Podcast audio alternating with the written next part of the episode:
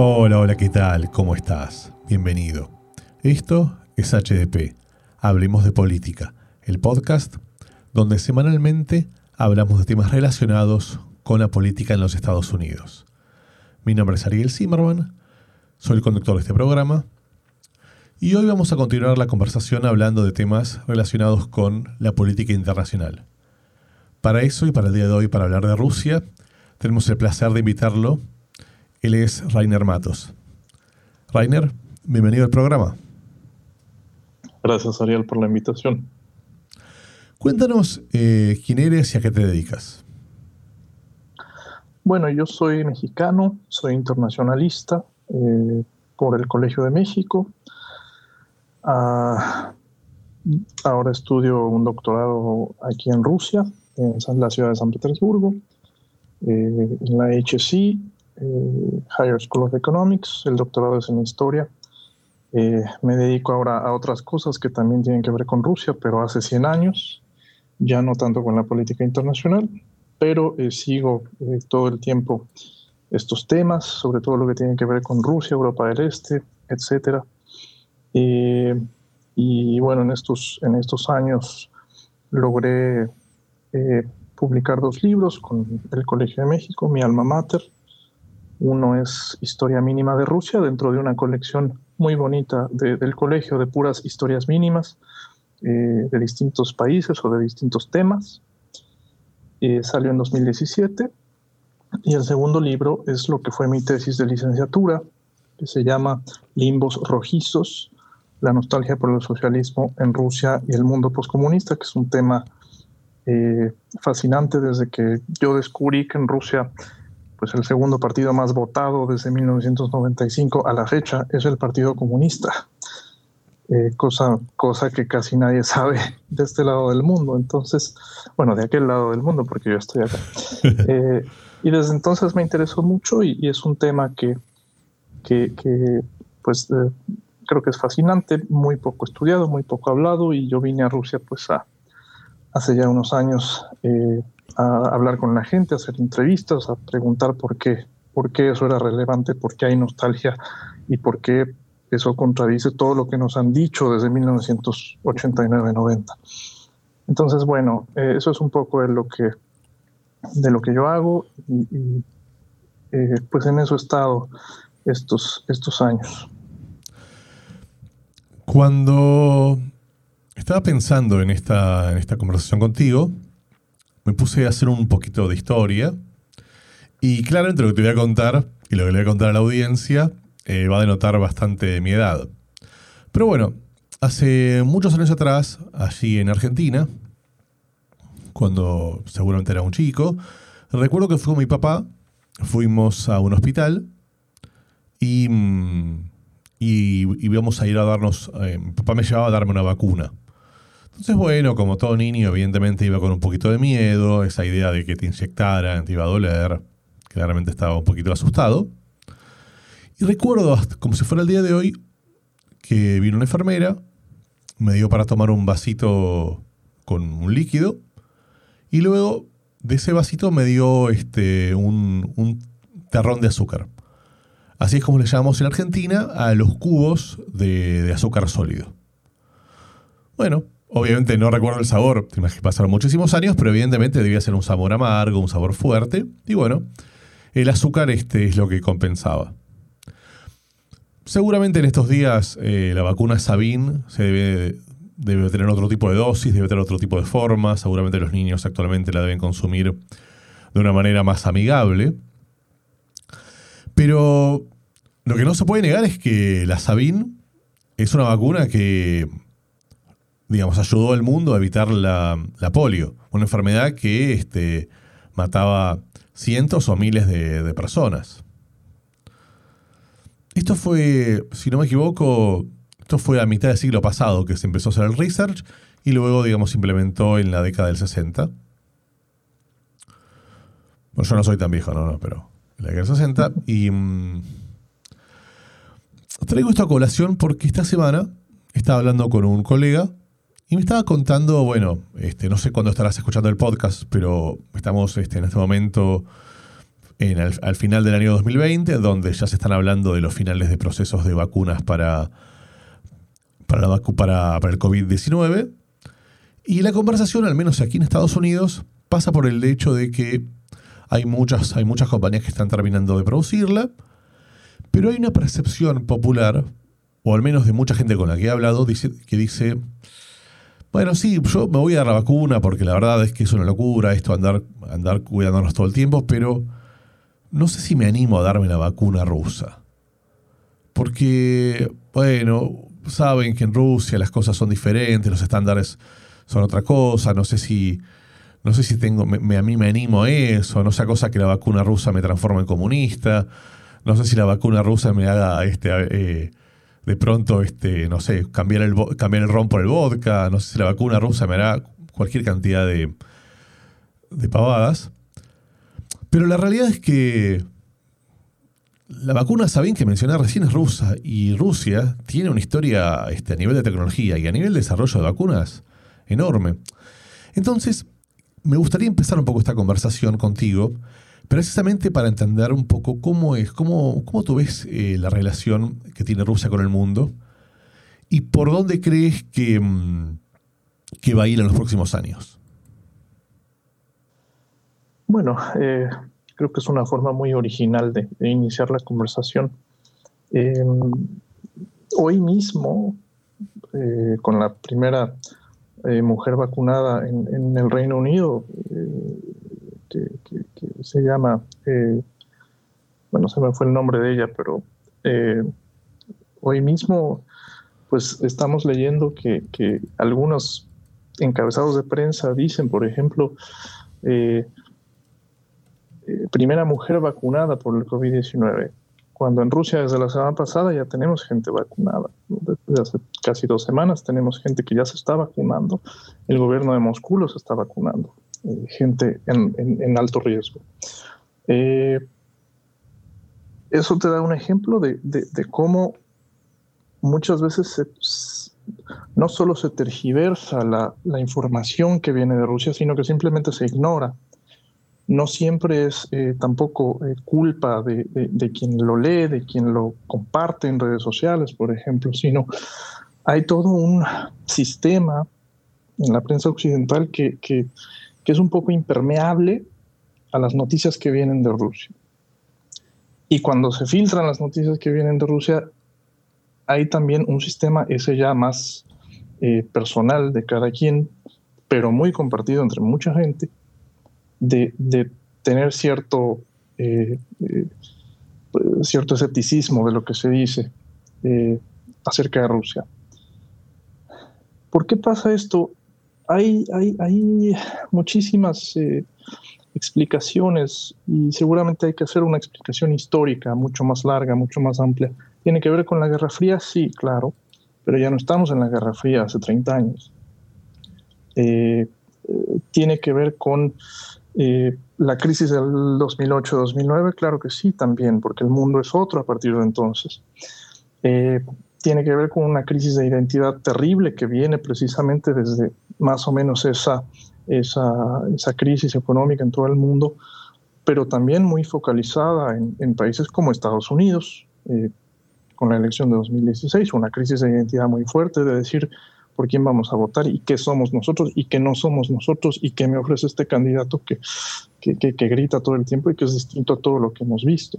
O en, en Inglaterra, eh, con el Brexit, todo el debate en torno al Brexit desde 2015, hay también una crisis de identidad de somos europeos o no somos europeos. Y este tipo de crisis, y eso no lo digo yo, lo dicen muchísimos analistas eh, realmente eh, buenos, citados, que tienen un conocimiento profundo de las relaciones internacionales y de la política de a pie también. Eh, todos esos analistas convergen en que este tipo de crisis de identidad siempre eh, es más fácil al final culpar a un tercero de lo que me está pasando a mí. ¿Por qué? Porque yo no puedo aceptar que esto me esté pasando, porque esto no estoy acostumbrado a que esto esté pasando eh, en mi país. Entonces debe haber alguna eh, fuerza secreta que está actuando desde fuera. ¿Y quién encaja en ese perfil perfectamente? pues Rusia. ¿Por qué? Porque más o menos desde hace una década, 2010, 11, sobre todo 2012, eh, Rusia renovó un poco eh, este, este discurso, sobre todo con el, la segunda presidencia de, de, Vladimir Putin. Con segunda presidencia me refiero no a su segundo término de 2004-2008, sino a su segundo, a su regreso al poder eh, después de ser primer ministro cuatro años, en los cuales, por cierto, la relación Rusia-Estados Unidos pues era, digamos, buena, ¿no? Porque Obama y el presidente Medvedev pues buscaron esta política del reset, de, de, resetear las relaciones, de llevarnos bien, eh, nos tomamos la foto, sonreímos y, no pasa nada, vamos para adelante. Y es más o menos en 2012 cuando vuelve Putin con un discurso que tiene eh, sobre todo un, público, una meta eh, doméstica, interna. Regresa Putin al poder con una amplia ventaja electoral sobre sus sobre sus contendientes, y regresa con un discurso un poco más endurecido. No voy a decir lo que se da en llamar populista, porque realmente no lo es, creo yo personalmente que Putin no es eso. Es un discurso mucho más mesurado que en muchos otros países que sí se, sí se llaman eh, populistas. Putin no es un personaje que grita y prometa, no. Es un personaje mucho más mesurado. Pero sí es un poco, digamos, populista en ese sentido hacia afuera. Bueno, de eso te iba, te iba, a consultar, porque la, percepción que, que, hay, por lo menos desde los Estados Unidos, es que, digamos, al principio tú mencionabas sobre la nostalgia comunista. Y la percepción que hay, no sé si es influencia de los medios o, por dónde sale, es que, si bien claramente, o mejor dicho, si bien en los papeles eh, Rusia hace muchos años ha salido del comunismo, la realidad es que, o en la práctica lo que se ve desde aquí es que tenés un presidente que se mantiene en el poder durante muchísimos años, tenés un Estado que se involucra muchísimo en la economía y, muchísimo en, la vida de las personas en forma directa, y por otro lado, em, la forma en la cual ganan las elecciones, por el porcentaje que ganan las elecciones, y muchas veces el mensaje que quizás mal traducido o intencionalmente traducido de esa forma, eh, muestra como que si bien Rusia es una democracia, es una democracia en términos occidentales bastante, bastante limitada. Sí, eh, a ver, en, principio, eh,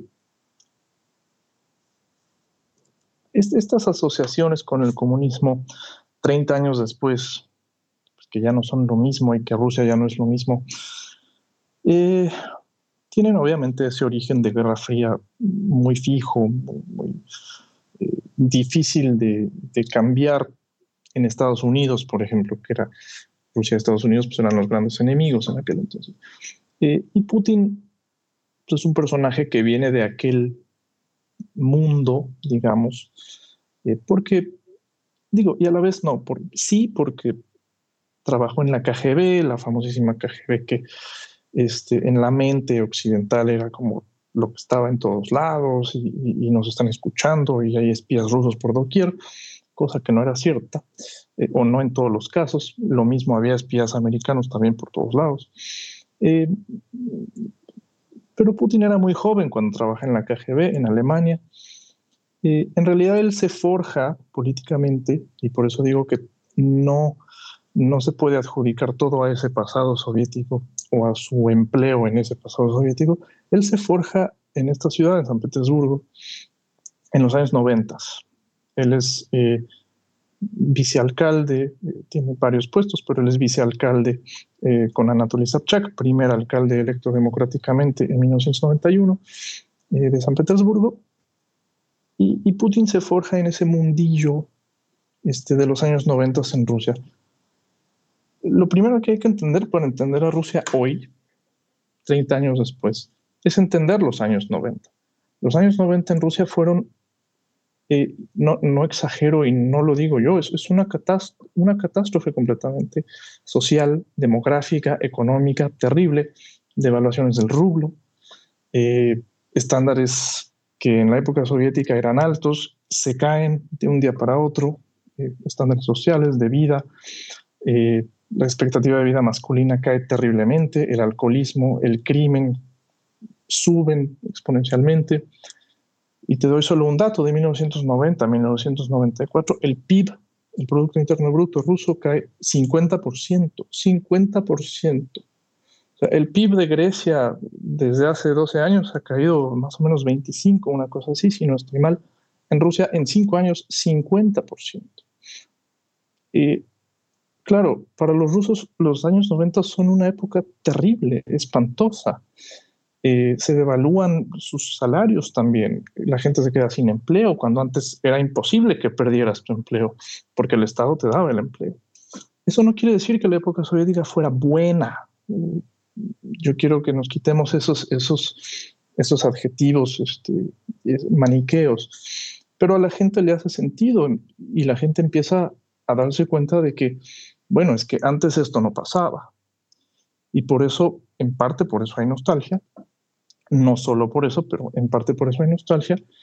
Eh, y también Putin es un producto de eso. Él forja su carrera política en los años 90 como un funcionario eficiente. Eh, termina siendo el líder de los aparatos de seguridad en 1997 y en 99 el presidente Yeltsin, precisamente porque es un, un funcionario eficiente, decide eh, pues, ungirlo como su, como su sucesor. Y Putin empieza a hacer eh, pues cambios un poco distintos, muy graduales, pero reformas, cambios.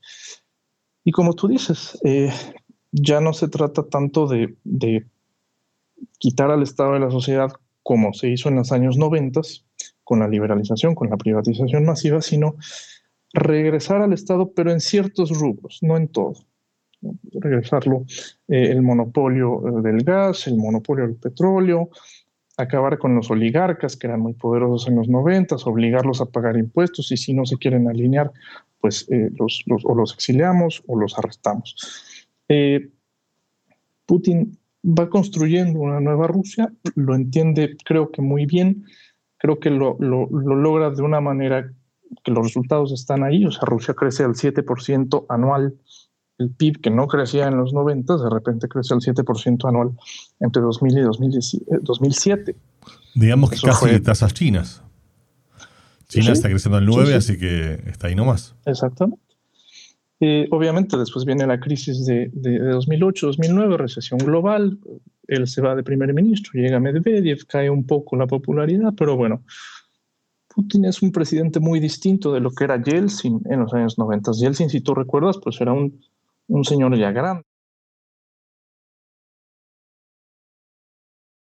Era una persona que se sabía que bebía mucho y en su segundo término de 97 a 2000 casi no, no apareció en público porque estaba muy enfermo. Y Putin tiene que dar la apariencia de que él no es eso, de que él es otra cosa nueva, de que Rusia se va a refundar, de que este, tenemos que, que, que, que crecer como sociedad. Y hace un guiño al pasado soviético, sí, tratando de hablar de lo bueno del pasado soviético, pero en realidad no hay, no hay, no hay ningún retorno a, nada de eso. Eh, los rubros en los que el Estado vuelve con Putin muy claramente, con Yeltsin también, pero con Putin todavía se empuja más, es la educación, que es gratis para todos, que es estatal para todos y de muy alta calidad, cada vez menos, pero de muy alta calidad todavía, y eh, el sistema de salud ahí regresamos a las vacunas, eh, y el sistema de salud, que, que, es eh, totalmente gratuito, estatal. Claro que hay clínicas privadas, hospitales privados para quien los quiera pagar, pero eh, sobre todo esos, esos dos rubros, salud, educación y obviamente pues la rama militar son, digamos, los, los, los, los, rubros en los que el Estado ruso más, más está presente. Todo lo demás vaya, y los monopolios energéticos, gas y petróleo sobre todo. Todo lo demás es completamente eh, independiente, libre, como le dicen en el mundo occidental. La gente va en el metro viendo su tableta, pueden leer lo que quieran, ¿no? La censura, hay censura, pero en realidad es muy escasa, los medios rusos los pueden leer, medios en los que se ataca al presidente, se hacen caricaturas del presidente, la gente se ríe, los ve, los comparte y no pasa nada. Eh, pero a Occidente nos llegan otras noticias. Nos, llegan noticias de que, este, bueno, hubo una protesta y la policía golpeó a los manifestantes, cosa que también ocurre, sí. Eh, pero es noticia precisamente porque casi nunca ocurre. Eh, sé que suena un poco, no quiero decir cínico, pero, eh, es verdad, vaya. No, en realidad, em, a ver, desde mi humilde lugar y desde mi desconocimiento, me sorprende porque precisamente las noticias que llegan son, son esas. Son las noticias donde hay represión, donde donde el gobierno, el gobierno ruso va en contra de las libertades individuales, donde va en contra de, digamos, de, ciertas personas que están, que están este, manifestándose, pero claramente no había escuchado, bueno, ahí probablemente sea mi desconocimiento, no había escuchado nunca esta política que tú mencionas universal de salud y de educación, que llamativamente está más cerca de, algunos países europeos y más cerca de Latinoamérica que lo que, está, que lo que está de Estados Unidos. Y ahí quizás este, me, gustaría, me gustaría preguntarte que nos cuentes un poquito cómo durante estos últimos años en la, administración de Donald Trump se, habló mucho de la relación de, Trump y, Putin, más allá de puntualmente de de la elección de 2016. ¿Cómo, ves, ¿Cómo has visto la relación entre ellos dos ¿Y de qué manera esto ocurre que puede llegar a mantenerse o eventualmente cambiar con la administración de, Joe Biden?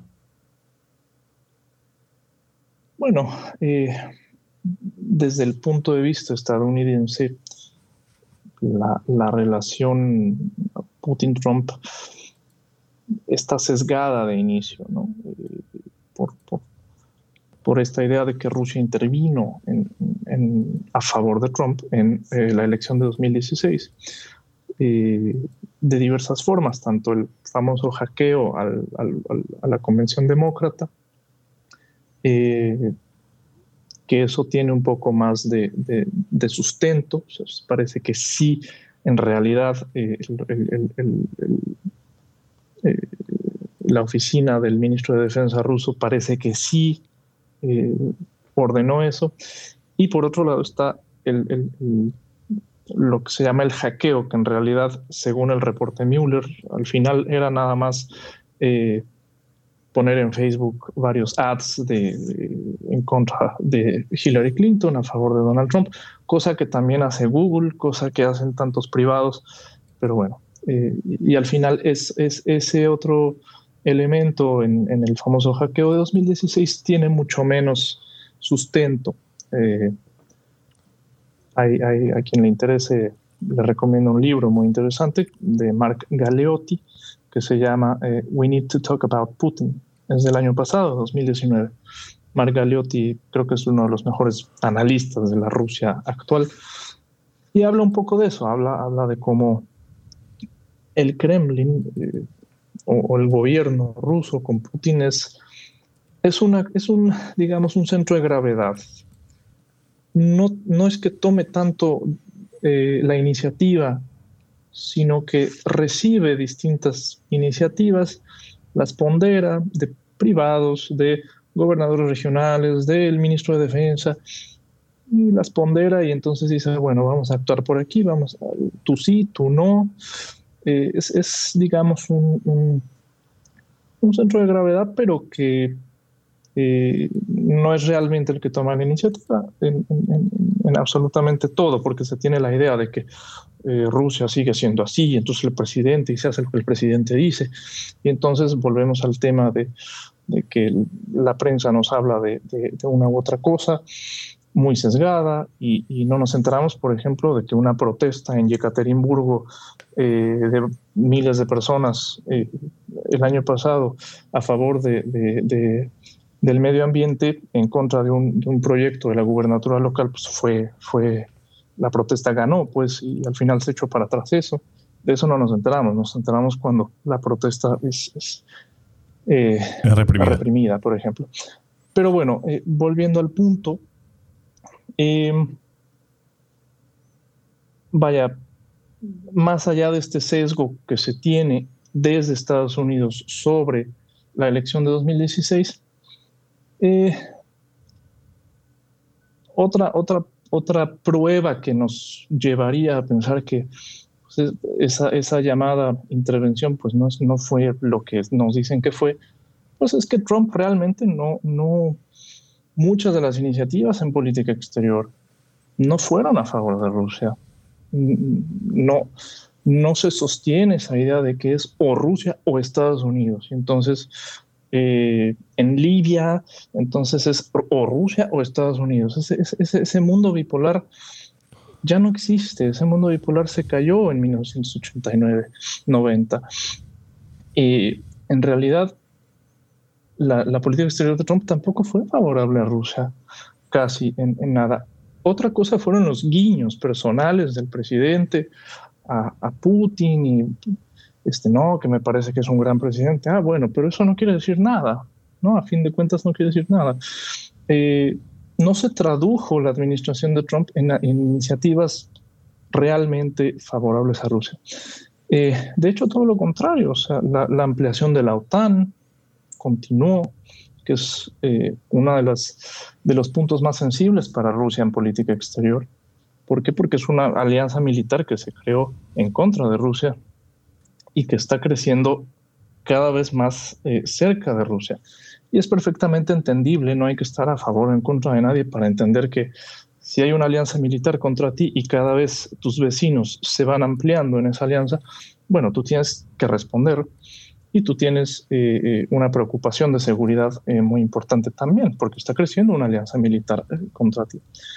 Es como si toda Sudamérica estuviera en una alianza militar contra Estados Unidos y de repente se, se, une Guatemala y Cuba y República Dominicana y Haití y poco a poco y entonces Estados Unidos obviamente tiene cierta paranoia, cierto miedo de que este, pues vienen, vienen en, contra, en contra mía y tengo que responder de alguna manera.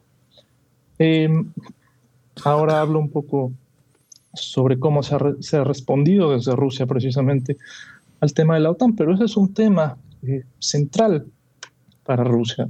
Eh, la administración Trump pues, se amplió, siguió ampliando la, OTAN con Montenegro y más recientemente en este año eh, Macedonia del Norte. Y en realidad pues, no, no hubo cambios así sustanciales en la relación con, con Rusia.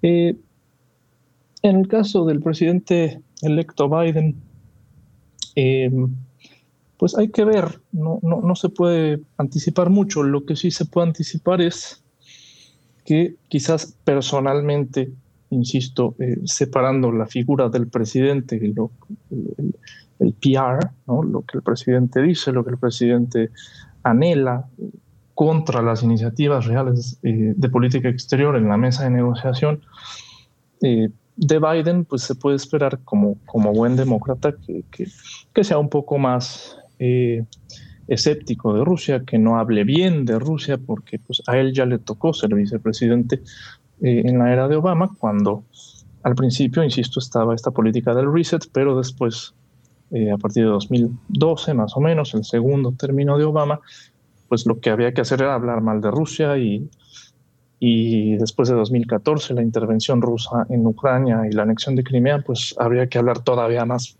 todavía peor de Rusia. Entonces, eh, vaya, de entrada se espera que otra vez haya algo de, de, rispidez, pero en realidad eh, muchos analistas que yo considero serios eh, incluso decían que Rusia esta vez en esta elección pues no tenía mucha, mucha, em, vaya, le daba un poco igual quién ganara, si Trump o si Biden. Incluso algunos decían que se prefería a Biden porque era pues, obviamente una figura más, más seria que, con la que se puede uno sentar a negociar, que ya tiene la experiencia previa. Eh, y eso también quiere decir que a Rusia esa, esa, supuesta idea de que eh, Rusia puso allí a Trump pues tampoco es muy, muy, muy, no se sostiene, insisto. Este es otro, otro uh, elemento por el cual no se, no se sostiene mucho esa, esa teoría. Pero eh, sabes que mm, estaba pensando que en, en, los debates y en general en la campaña presidencial de, 2020 se habló poco de política internacional y como tú bien dices, eh, Rusia no, no apareció, estuvo más la conversación sobre, sobre la relación este, unilateral o bilateral con, con China. Pero una de las cosas que mencionaste que me parece eh, interesante, mencionaste recién a Crimea. Creo que sería, sería bueno si nos puedes contar un poquito cómo es la relación actual que tiene Rusia con, Ucrania. Y en general, em, digamos, eh, corregime aquí si, si, estoy equivocado, pero yo tengo entendido, tiendo a pensar que em, Rusia utilizó este, su, armamento militar y su, su capacidad como, como potencia militar muchas veces para ejercer presión. Claramente en los últimos años em, ese poder, esa posición dominante fue, tiendo a pensar que fue hacia abajo. Sin embargo, con algunos países locales, como por ejemplo con Ucrania, mantiene esa tensión. ¿Cómo crees que, digamos, qué crees que está, sucediendo y cómo y hacia dónde crees que, va, que va a ir? Mira, lo vinculo precisamente con este tema de, la OTAN, del crecimiento de la OTAN, que es una alianza militar, recordemos, distinta de la Unión Europea, que es una unión económica, aduanera, etc. Eh, esta, esta, esta imagen de Rusia y esta política exterior de Rusia y la relación de Rusia con su entorno inmediato, por entorno inmediato se entiende el, espacio, ex espacio soviético, eh, está muy relacionada con todo esto porque mm, me voy un poco atrás, desde, 2008 eh, te acordarás que Rusia tuvo una pequeña guerra con Georgia. Eh, Rusia en su, en su política exterior, insisto, no, no es que tome mucho iniciativas en la política interna, sino que responde a ciertos eh, estímulos.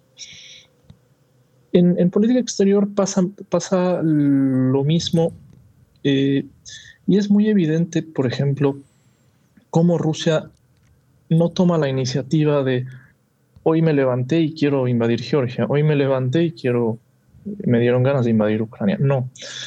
Eh, Rusia responde a, eventos eh, que eh, otras partes inician, de otras partes que toman la iniciativa. En, ambos casos, en Georgia en 2008, en Ucrania en 2014, es muy evidente. En Georgia, un presidente, Mikhail Saakashvili, tiene problemas internos, quiere aumentar su popularidad, quiere aumentar su legitimidad y en plena crisis de 2008 y decide una pequeña región que es eh, Osetia del Norte, Osetia del Sur, perdón, eh, decide eh, tomar por la fuerza esa región que de jure, es decir, legalmente es parte de Georgia, está reconocida como parte de Georgia, pero hay una fuerza de paz ahí internacional, incluidos varios rusos, desde 1992, porque es una región eh, transnacional, multicultural, donde se habla ruso, pero eh, etcétera, que no, no, no, se quiere incorporar mucho a Georgia, etcétera. Eh, y había una fuerza de paz internacional allí, y el presidente Saakashvili decide tomar Schimbali, la capital de, de, Osetia del Sur. ¿Qué pasa? Que Rusia responde y en cinco días Rusia invade Georgia, invade la mitad del país y se, queda en esas dos, en esa región de Osetia del Sur y en la región de Abjasia. Y los reconoce como repúblicas independientes a estas dos regiones. No se los anexa, pero los reconoce como, como independientes. Eh, es decir, Rusia responde a una acción donde se, se rompe ese equilibrio y entonces Rusia eh, ataca, digámoslo así. Pasa lo mismo en, Ucrania y ahora voy a decir por qué Rusia responde de esa forma. Pasa lo mismo en Ucrania en 2014.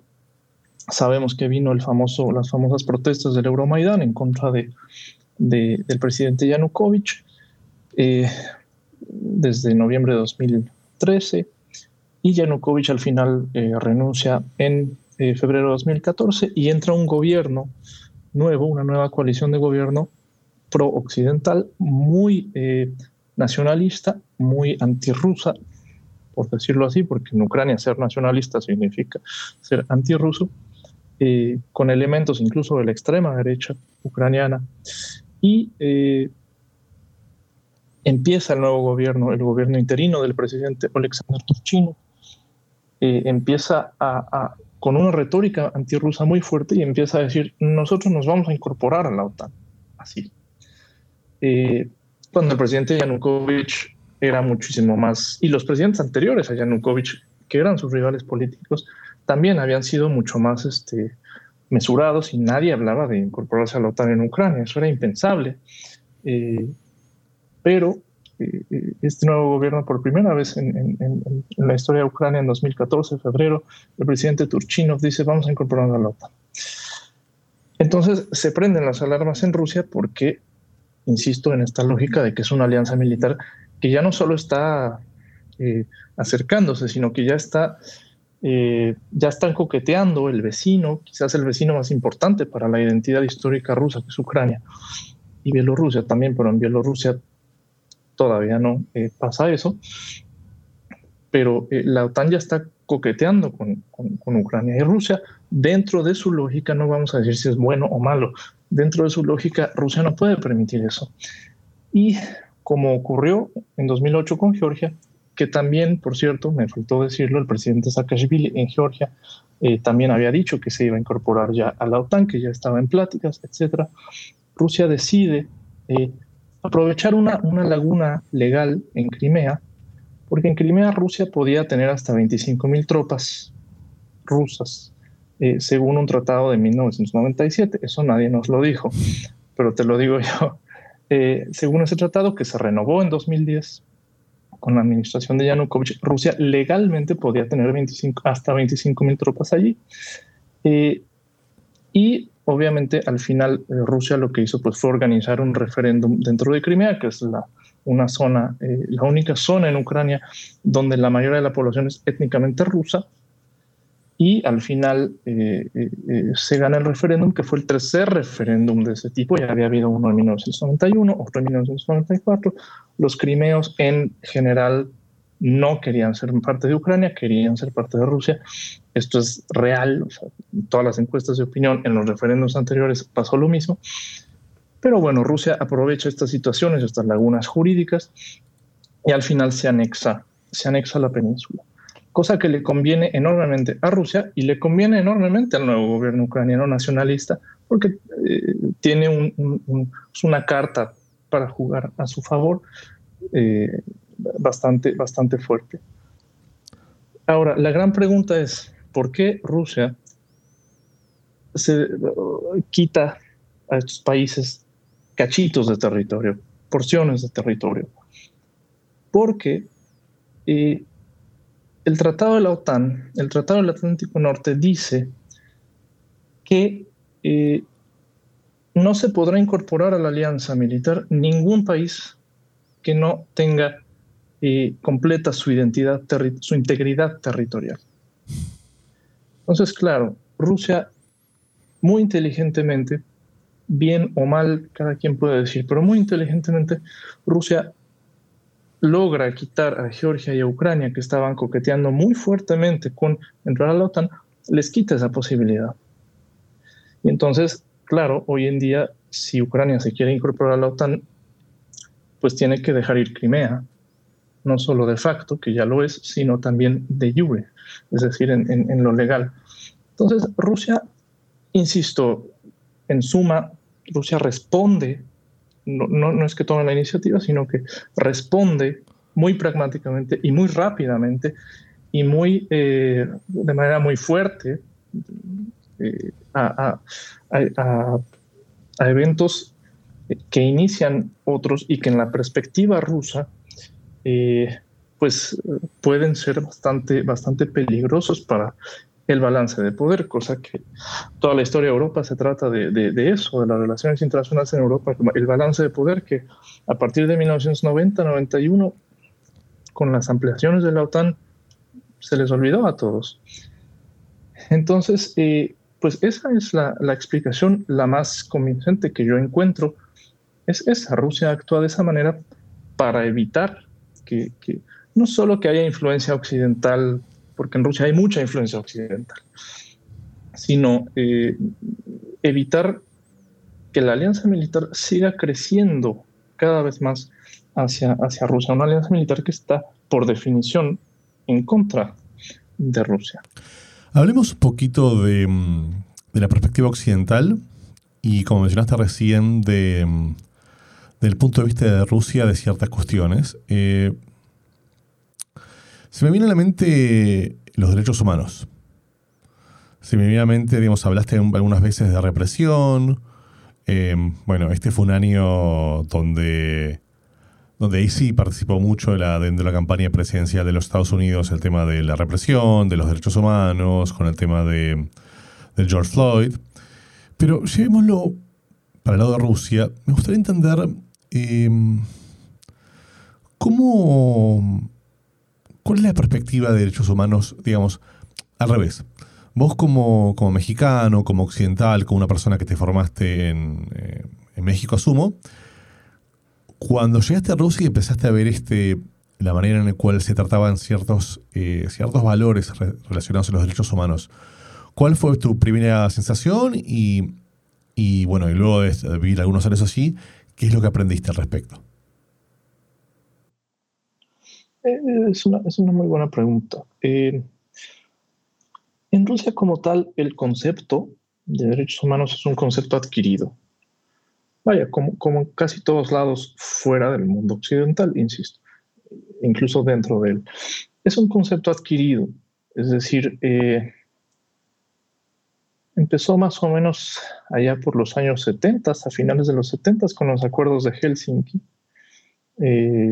cuando eh, Estados Unidos y otros países firman con la Unión Soviética este, este famoso pacto en los acuerdos de Helsinki eh, para el respeto a los derechos humanos dentro de, eh, de, la Unión Soviética y del bloque comunista en, Europa Oriental, porque era la época de los disidentes, la época de Solzhenitsyn y de Brodsky y de todas las figuras que salían de Rusia, entonces nos decían cómo en realidad era la Unión Soviética malvada por dentro, etc.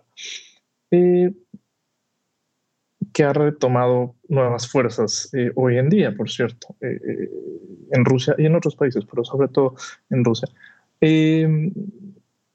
y a cambio, en aquel acuerdo eh, la Unión Soviética estaba fascinada, Brezhnev estaba fascinado con el acuerdo porque a cambio eh, se respetaba la, inviolabilidad de las fronteras, es decir, eh, Occidente, la OTAN, no iba a poder, a partir de ese acuerdo, en teoría, no iba a poder pues entrar, invadir tal o cual país del bloque comunista en Europa Oriental.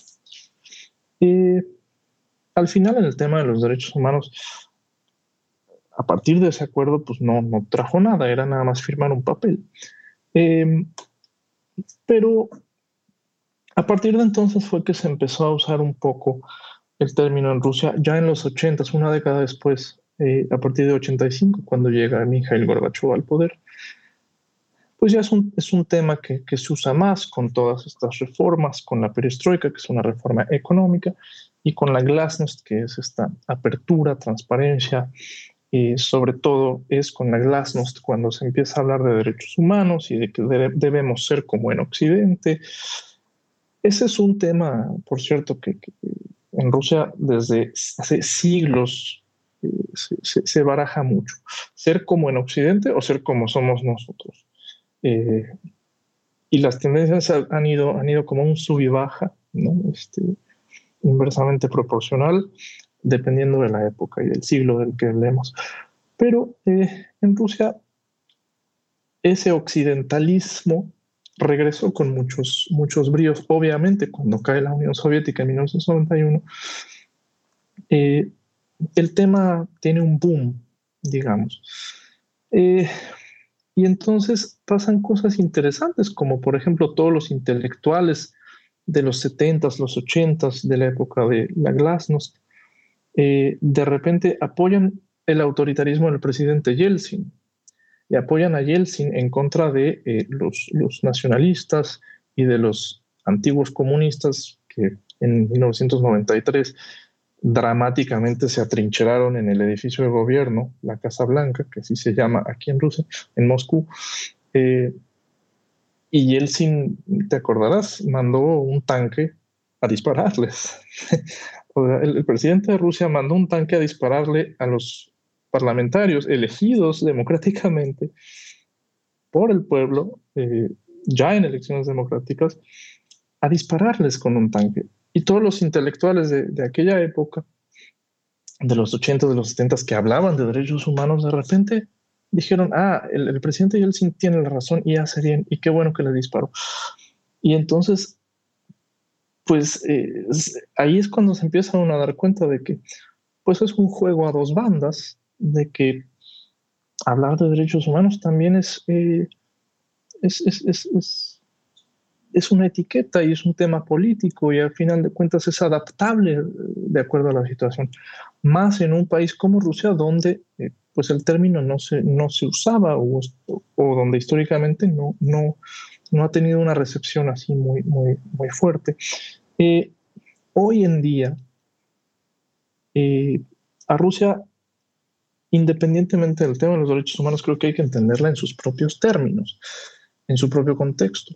Eh, pero hoy en día es, difícil eh, para la gente que está acostumbrada a ese discurso de los derechos humanos entender por qué en Rusia, pues, o no se respetan o, o se dice que se respetan, pero en realidad no, eh, porque no hay debates en torno al tema, que sí los hay, por cierto, pero no, no nos enteramos, insisto, en, esta parte, en la otra parte del mundo.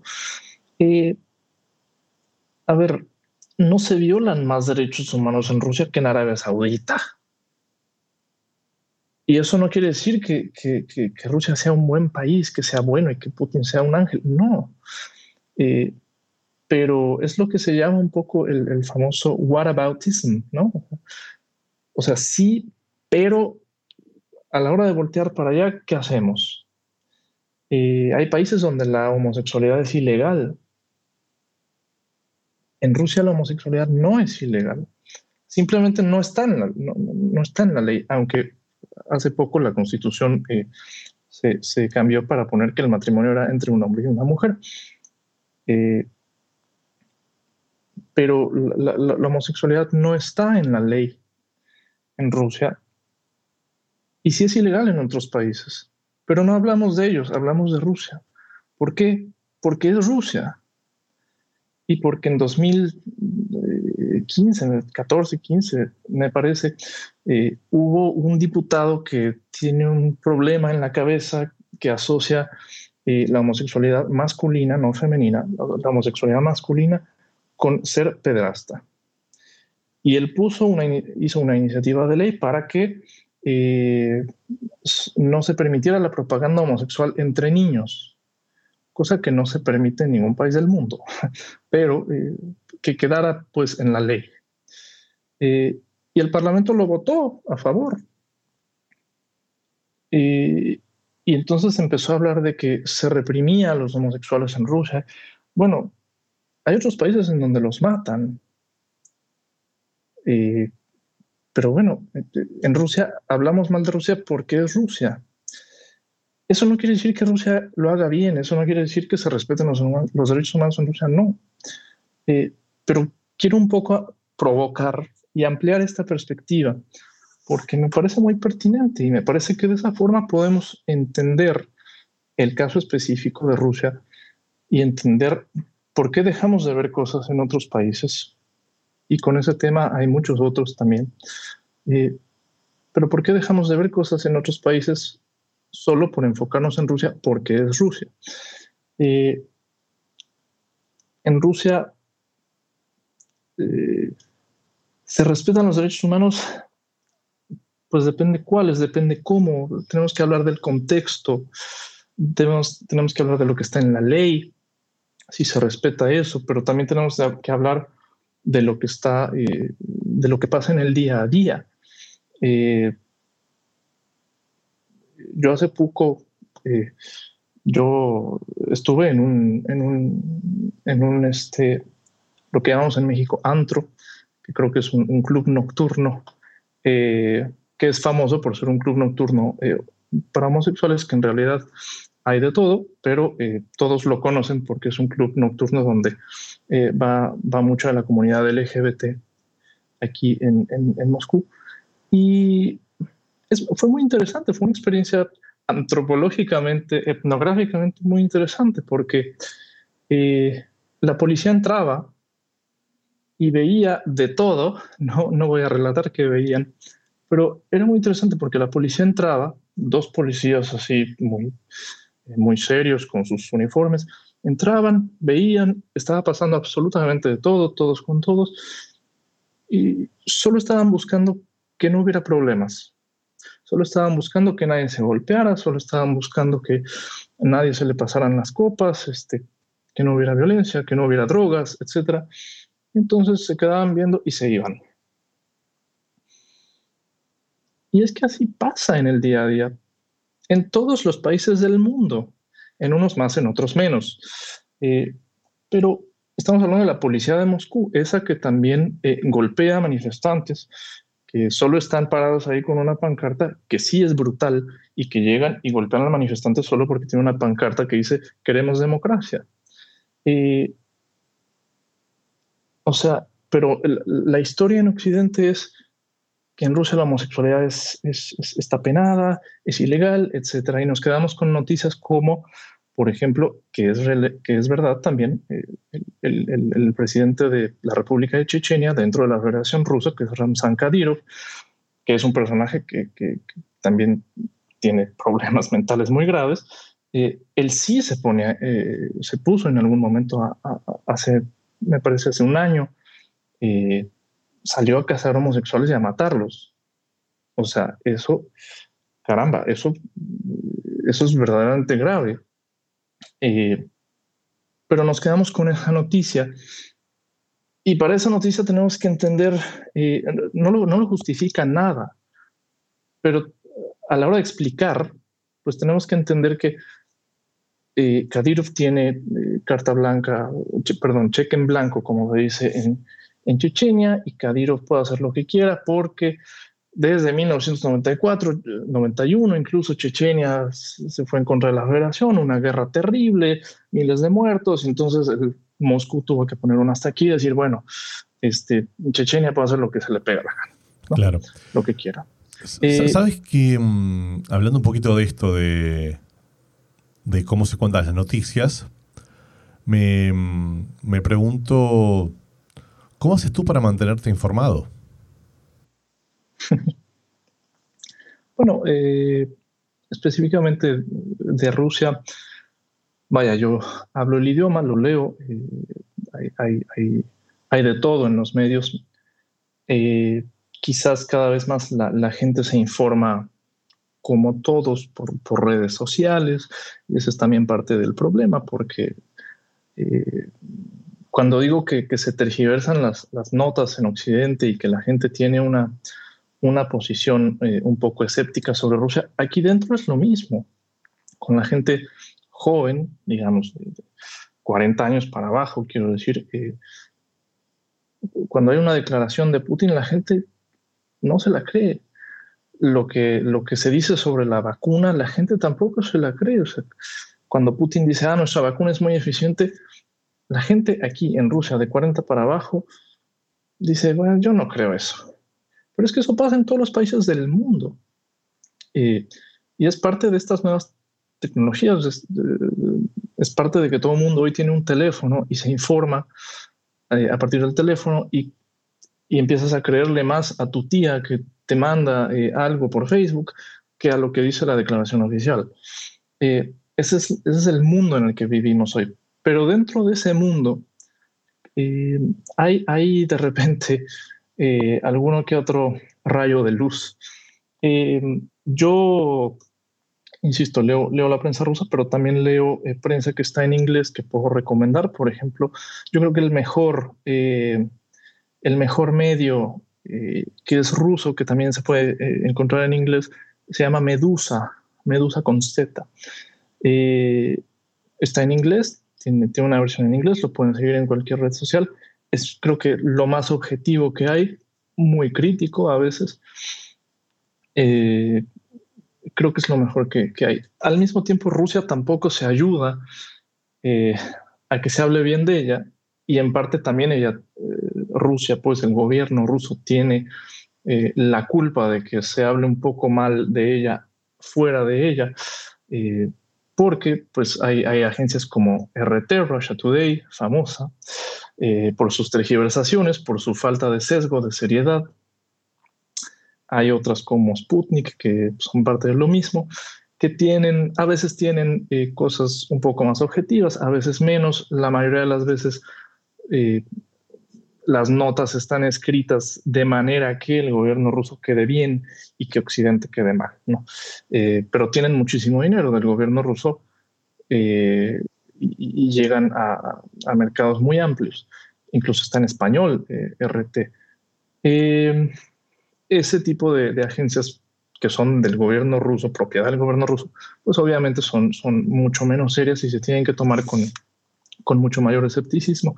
Pero Medusa, por ejemplo, que es independiente, me parece un, muy buen medio. Eh, más ampliamente, mm, me agrada, por ejemplo, a mí, en lo muy personal, eh, Al Jazeera, eh, como, como relata sobre todo su área internacional, creo que es de lo más objetivo también que, que se puede encontrar. Hablo de redactar las notas, no, no, de, los, no de las personas que, escriben una opinión, que a, fin de cuentas es una opinión subjetiva, pero me parece también de lo más, de lo más interesante. Eh, el problema también, por ejemplo, en la prensa mexicana, es que no, no, o sea, en, al menos en el área internacional también, en la interna, pero en el área internacional es, es muy pobre lo que, lo que nos llega. Todos los días hay noticias sobre Estados Unidos, pero pues no lees sobre otros países. Hoy en la mañana leí como uh, uno de los diarios de mayor circulación eh, confundía Corea del Sur con Corea del Norte. Eh, vaya, estoy hablando de México, sé qué pasa en otros países, eh, pero al menos de lo que yo, de lo que yo sé. Pero yo me informo de, de esa forma, sobre todo. Y dime algo. ¿Hay algún tema, alguna pregunta que nos quieras contar que no te haya preguntado? Eh, no realmente. Quería, quería solo. Eh, ah, de hecho, quería iniciar contando una anécdota, pero me fui por otra vía. Eh, que también creo que, que, resume muy bien lo que es esta tergiversación esta torcedura de, las noticias que nos vienen eh, de Rusia o de lo, lo que le adjudicamos a Rusia sin saberlo. Eh, no sé si yo creo que fue una noticia muy, muy, muy, sonada, creo que la habrás visto, que en abril de 2019, hace ya casi dos años, bueno, año y medio, poco más, eh, apareció en Noruega, en el mar de Noruega, una beluga una beluga blanca, es decir, una, ballena beluga, este, que es un animalito marino, blanca, muy bonita, eh, muy sonriente. Y eh, la, gran, la gran noticia fue que la beluga tenía aquí colgado un arnés. Y en el arnés decía en inglés Equipment of St. Petersburg. Eh, de inmediato alguien, no sé por qué, eh, le aventó algo a la beluga y la beluga lo recogió como perrito y lo trajo. Entonces se dieron cuenta de que estaba entrenada, así lo decía la nota, de The Guardian, en el Guardian eh, inglés. Y entonces, claro, como decía Equipment of St. Petersburg, de inmediato dijeron, ah, es una beluga entrenada por la Marina rusa. porque tiene un programa en el que entrena eh, animales marinos para ser espías y le llamaban la beluga espía. Esto es el Guardian, uno de los diarios más leídos de Inglaterra. Eh, puedo, puedo poner eh, los links para quien no lo haya leído. y es que, a fin de cuentas, al hablar de Rusia, pues todo se vale, ¿no? Y no, no nos damos cuenta de que en Rusia sería muy poco probable que una beluga que está entrenada por la Marina tenga un arnés que está en inglés. Claro, te iba a decir. Eso sería una cosa muy, ¿Por qué estaría en inglés? Sí, pero preferimos la, la, la, preferimos adjudicar a ese gran otro, otro con O mayúscula, ¿no? Eh, eh, este tipo de cosas que no se pueden que no se pueden explicar o que no se quieren explicar. Sería un poco más lógico pensar que se escapó de algún acuario en St. Petersburg, Florida, ¿no? Por ejemplo, y que llegó nadando a lo mejor por las corrientes del Atlántico Norte, no lo sé. Pero creo que hace todavía 10 años esa explicación eh, hubiera sido mucho más plausible. Hoy en día no.